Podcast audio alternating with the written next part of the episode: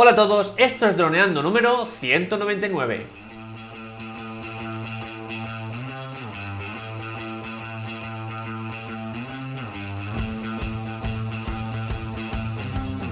En el programa de hoy vamos a hablar sobre vuestras dudas y preguntas, una semana más.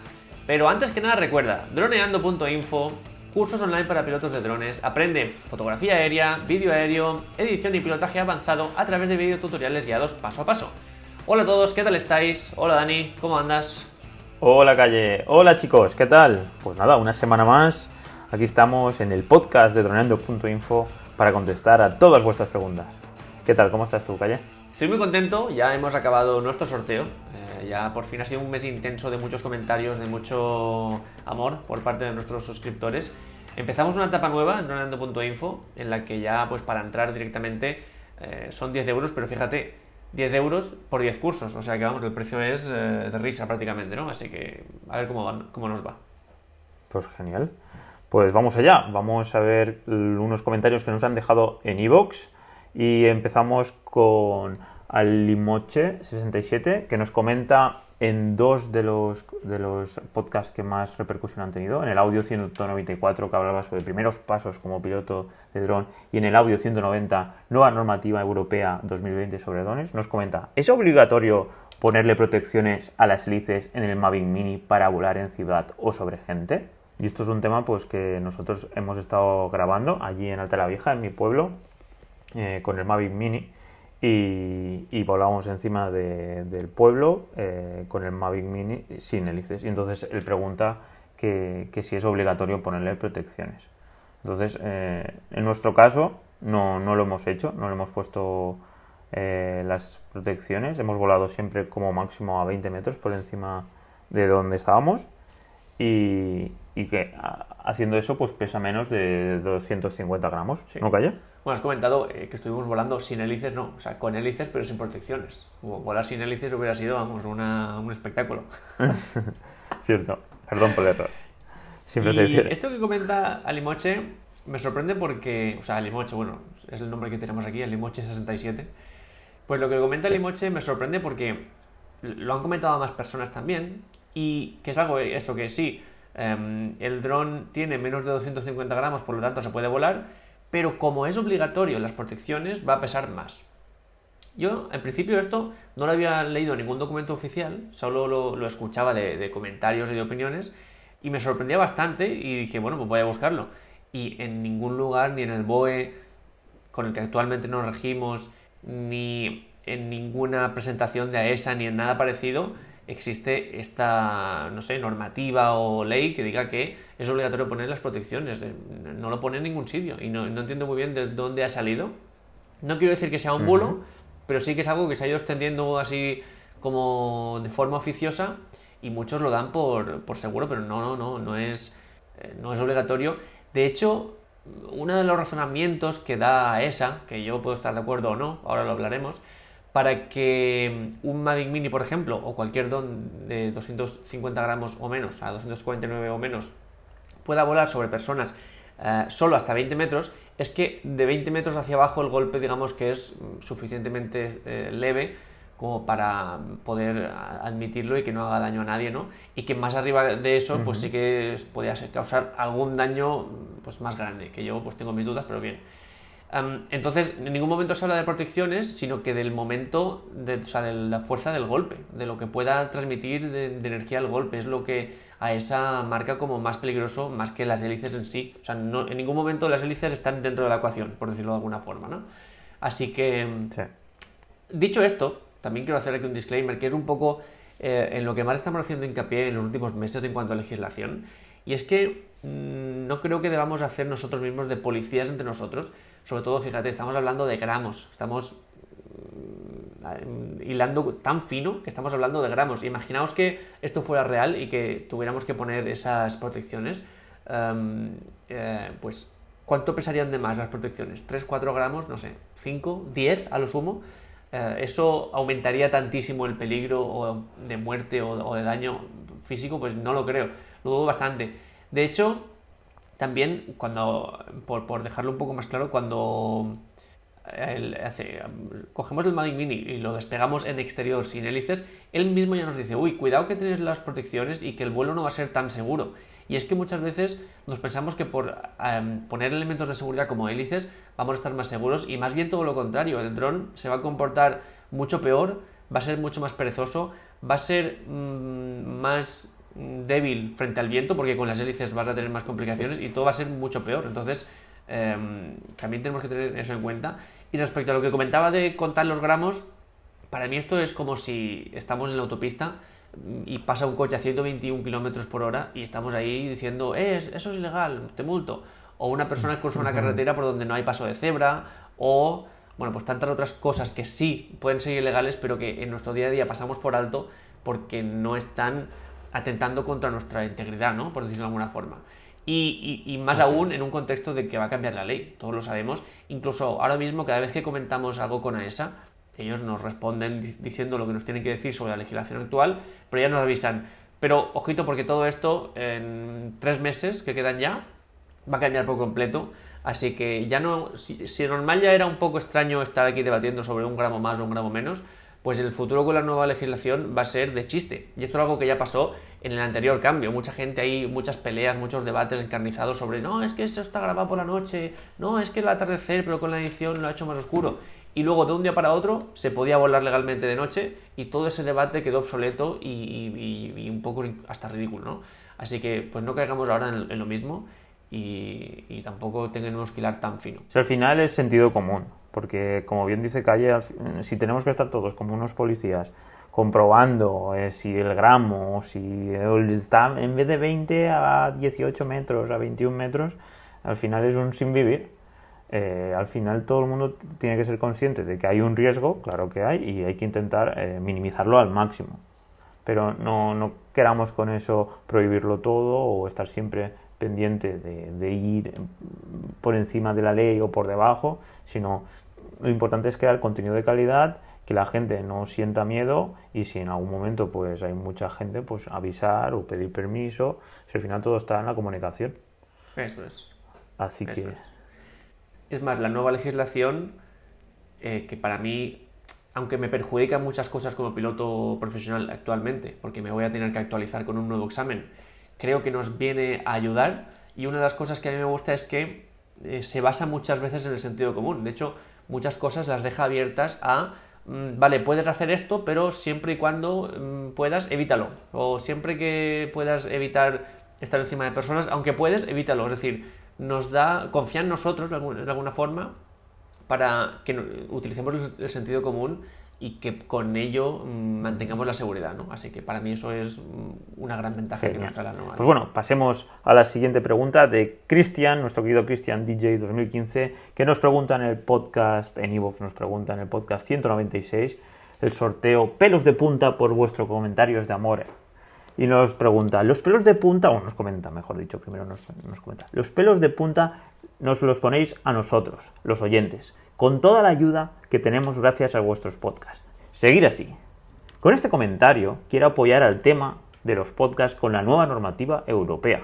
Y por favor, que dejéis claro cómo va a cambiar para los pilotos recreativos. Lanzo mi pregunta. Caetano, prepárate para la pregunta. Vamos ¿Podremos volar por encima de edificios con la nueva normativa europea en vuelo recreativo? Hace falta ahí meter de estos guays. ¿Qué opinas, no? ¿Tenemos información sobre el tema? Bueno, primero, pues muchísimas gracias a Cristian una vez más, porque además es, fíjate, tenemos ya 199 podcasts, que se dice pronto, pero ahí están, ya los tenéis todos. Y Cristian fue de los primeros oyentes, pero primerísimos. De los primeros 10, 15, 20, ya estaba ahí Cristian. Y creo que nunca lo podremos agradecer lo, eh, lo, suficiente, ese apoyo que nos dio desde el principio. Y bueno, que ahora, casi 200 programas después, esté aquí al pie del cañón y encima haciéndonos cosas bonitas, pues mil gracias como siempre, Cristian. Y, muchas gracias por tu pregunta, porque además nos sirve para. Es una pregunta, pero que tiene como varios temas dentro de ella y nos sirve para tratar varias cosas de la nueva legislación. Que como sabéis, bueno, es el tema estrella de, para muchos de vosotros, que yo creo que el 90% de todas las consultas que nos llegan a nuestro correo actualmente son de la nueva legislación. Es normal, porque nos va a cambiar la forma de, de hacer nuestro trabajo en el futuro. Y por eso, como sabéis ya muchos de vosotros, el próximo curso en droneando.info va a ser de legislación europea. Vamos a poner sobre la mesa todo lo que tenemos ahora mismo de legislación europea y lo vamos a traducir en palabras entendibles, en clases súper concisas, para que cuando acabemos este curso de unas 10 clases eh, lo tengamos todo súper claro y que prácticamente cualquier persona que pueda venirnos a preguntar tengamos respuestas súper directas y súper claras, ¿no? Sobre todo eh, me estoy refiriendo pues, a policía, autoridades que puedan increparnos. Nos comenta aquí Cristian que volar encima de edificios y sobre todo em, me gusta porque dice mm, en cuanto al vuelo recreativo y mm, quiero hacer énfasis aquí porque realmente la nueva legislación va a hacer algo que es muy inteligente que es no dividir entre vuelo recreativo y vuelo profesional, que hasta ahora era algo que siempre nos dejaba perjudicados a los profesionales, porque por ejemplo, un, cualquier vuelo, si era para en un trabajo para grabar, ya te obligaba a tener una serie de material de documentación, manual de operaciones, un montón de trabajo y de tiempo, simplemente porque es un trabajo, y al que es recreativo, que estaba ahí pasando la mañana, no le requerían nada. Es decir, tenía más ventajas el recreativo que el profesional, cuando debería ser al revés. El profesional tenía que tener más ventajas. Es más, esto no venía acompañado de que el profesional pudiera volar en ciertos lugares que el recreativo no, sino que los dos podían volar en, los mismos sitios. O sea, era como un poco, es actualmente, porque aún estamos con esta normativo, eh, normativa, de chiste, ¿no? Entonces, la nueva normativa dice, se acaba esto de recreativo profesional, porque no tiene sentido, y a partir de ahora todos sois iguales. Va a depender más de otras cosas. Por ejemplo, para ellos lo más importante es el tipo de dron, es decir, lo peligroso que es tu dron. C0 es lo menos peligroso, la clase C0, en lo que están los de 250 gramos hacia abajo, eso es lo menos peligroso, por lo tanto vas a poder llegar a más lugares, y C5, pasando por 1, 2, 3, 4 hasta C5, es lo más peligroso, porque va a ser el dron más grande, con, más carga de, de materiales, con cualquier cosa, y por eso vas a poder llegar a menos lugares o por lo menos te hará falta permisos específicos para llegar a esos lugares, ¿no? Entonces, en la nueva normativa hace el énfasis más que en los edificios, hace el énfasis en las personas. Sí que permite, por ejemplo, con drones de la clase C0, sobrevolar personas ajenas a, la operación, es decir, pues estamos en un, cualquier lugar en el que entran personas que no tienen contacto con nosotros, nos permite sobrevolarlas, pero nos dice que siempre y cuando podamos evitarlo, lo evitemos. Es decir, si se te aparecen, vale, pero rápidamente intentas salir de ahí para no poner peligro eh, en esas personas. Y entonces, respecto a los edificios, no hace tanto énfasis. Eh, ellos hablan de un espacio urbano, que tenemos que entender como una ciudad, y que en ese espacio urbano, por ejemplo, con la clase C0, sí que podemos volar, sí que podemos estar y otra vez nos dice, pero ojito, si hay multitud de personas ajenas a la operación, no estés ahí. Marca un límite, de hecho, con la, categoría A2, que sería una un poco más eh, restrictiva, nos permite estar cerca de multitudes hasta 5 metros, siempre y cuando tengamos un modo de vuelo muy, de muy poca velocidad. ¿no?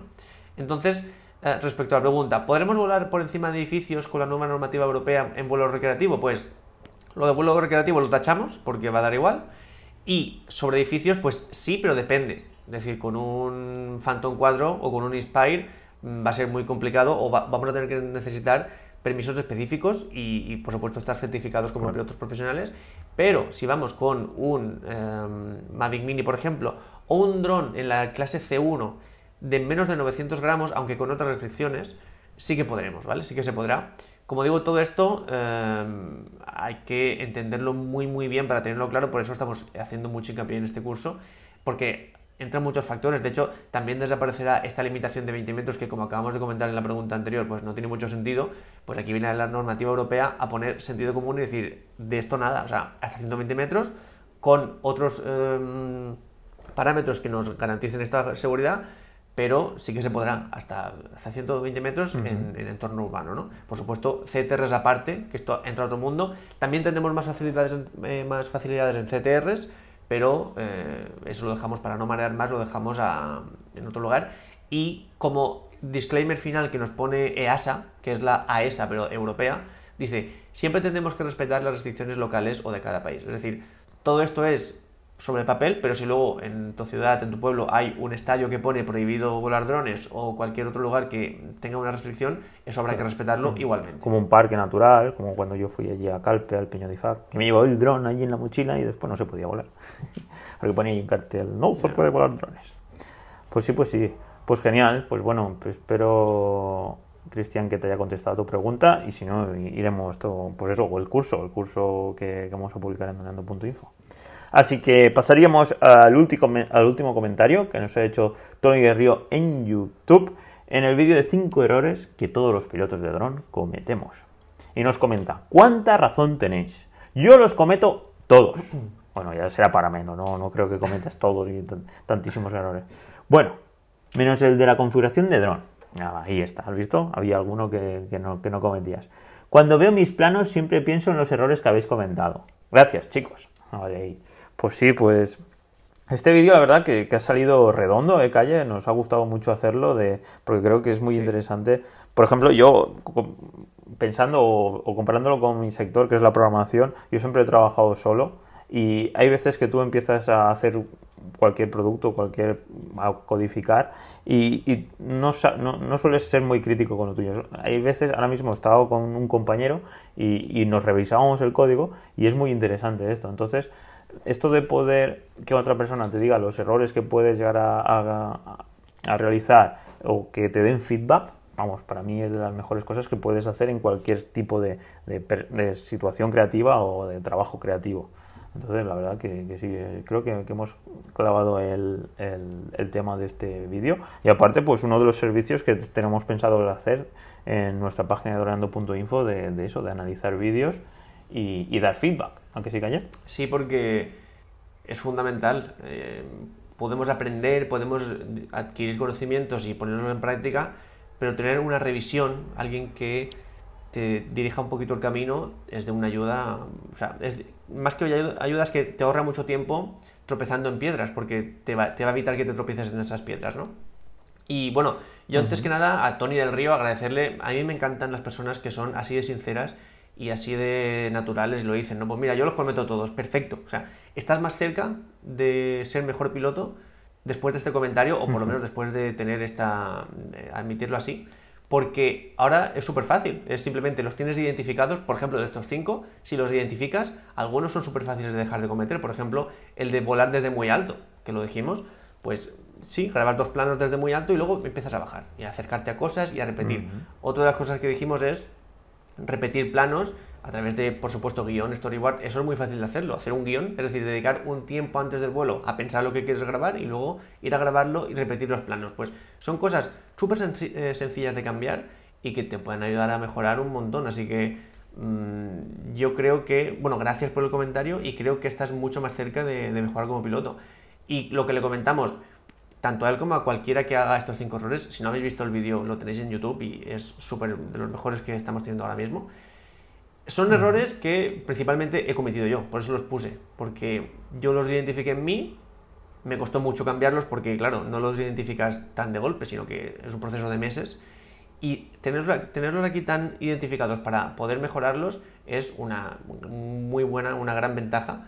Y, y por eso lo más normal del mundo es hacerlos. De hecho, el título se llama Cinco errores que todos los pilotos de dron cometemos, porque es que todos los cometemos. No, no conozco a nadie, y mira que conozco pilotos y, bueno, gente que se dedica a grabar, no conozco a nadie que no los haya cometido, por lo menos desde el principio. Entonces, es lo más normal del mundo y lo que lo comentamos a Tony del Río, pero también sirve para cualquiera, que cualquier duda que tengáis, cualquier cosa que no entendáis de un error en concreto, cualquier cosa de ese estilo, nos podéis escribir sin ningún problema en droneando.info, o sea, perdón, en droneandoinfo.gmail.com y ahí lo contestamos todo, porque es que contestamos todos los mails. Y también pues, nos podéis escribir por Instagram o por Facebook y también contestamos. Así que no os quedéis con la duda. Mm, habladnos, dándonos feedback en cualquier lugar, en cualquier comentario y, estamos seguros de que os ayudaremos. Pues genial. Pues yo creo que hasta aquí el programa de esta semana, ¿no, Calla? Por mí sí. Así que nada, chicos, muchísimas gracias por todo vuestro apoyo, vuestras valoraciones de 5 estrellas en iTunes, vuestros me gustas y comentarios en iVoox, en YouTube y en Spotify, y por suscribiros a los cursos de Torneando.info. Sin vosotros todo esto no sería. Y seríamos Calle y yo hablando de nuestros sueños. Nos escuchamos el miércoles que viene, como siempre, a las 6.36. Hasta entonces, muy buena semana. Chao, chao.